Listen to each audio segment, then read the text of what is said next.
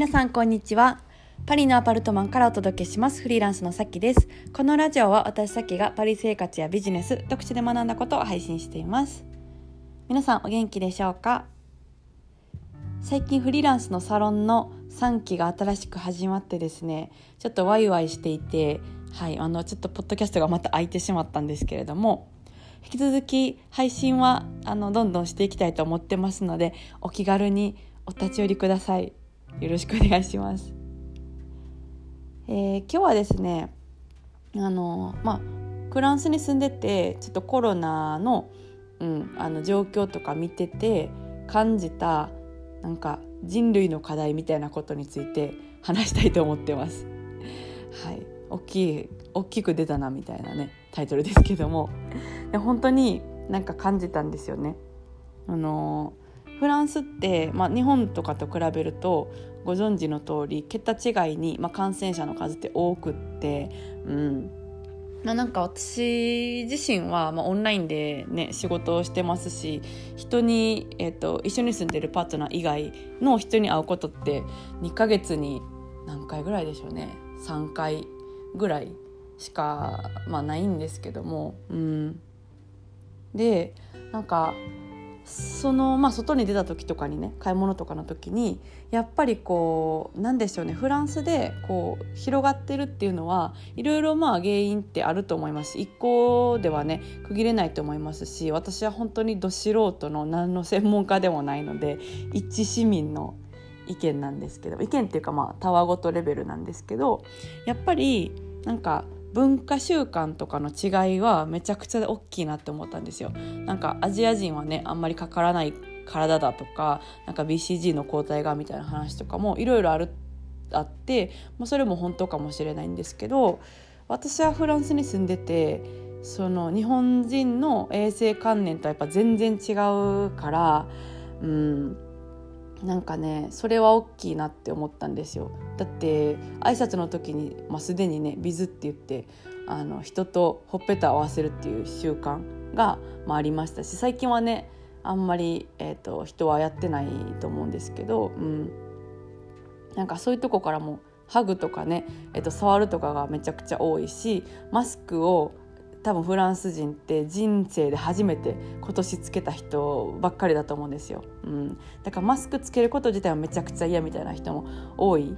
し、うん、なんかあの日本だったら結構こう手をねすぐ洗うとかよく洗うとかあると思うんですけどなんかそういう発想もそこまで、うん、頻繁にはないのであの傾向としてはね、うん、もちろんなんか潔癖の人とかもいるので、うん、なんかそんなに潔癖じゃない私よりもめちゃくちゃ洗ってる人とかももちろんいますけど、うん、でもなんか文化習慣の違いはすっごい大きいなって思ったんですよ。なんか例えば、えー、直接その感染者とか濃厚接触者に会ってなくってもこう知り合いの知り合いとかそういう話とかを聞くことがあるとするじゃないですか。あのでその聞いたとしてもやっぱりそのえっ、ー、とやあの周りの人でね、うん、なんか聞いても普通にこうなんか触ったりとかしたりする人も、まあ、いるので、うん、結構やっぱ考え方が違うなって思ったんですよ。うん、そうそう。まあ、もちろん人によって違って私のパートナーとかすごいちゃんとしてるので私が外で何かを あの素手で触ろうもんならすぐジェルが1秒ぐらいで出てくるっていう、うん、徹底ぶりなんで、うん、もちろん人によるんですけど。で、まあ、思ったことはこのコロナというね今回の状況で、ま、人類に課題として課されてるのかなっていう側面も結構感じていてなんか、えーとまあ、地球ってすごい広いですけど一人の人が何かをやることで、えっと、地球の裏側の人にまでそのバタバタフライエフェクトとして影響が起こるっていうのが実際にもなってるわけじゃないですか。うん、アジアから始まってで、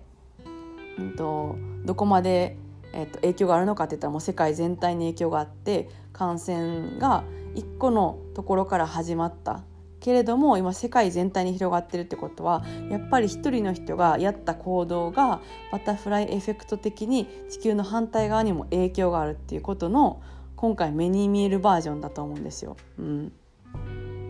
まあ、あのコロナって目に見えないですけど感染者とかが、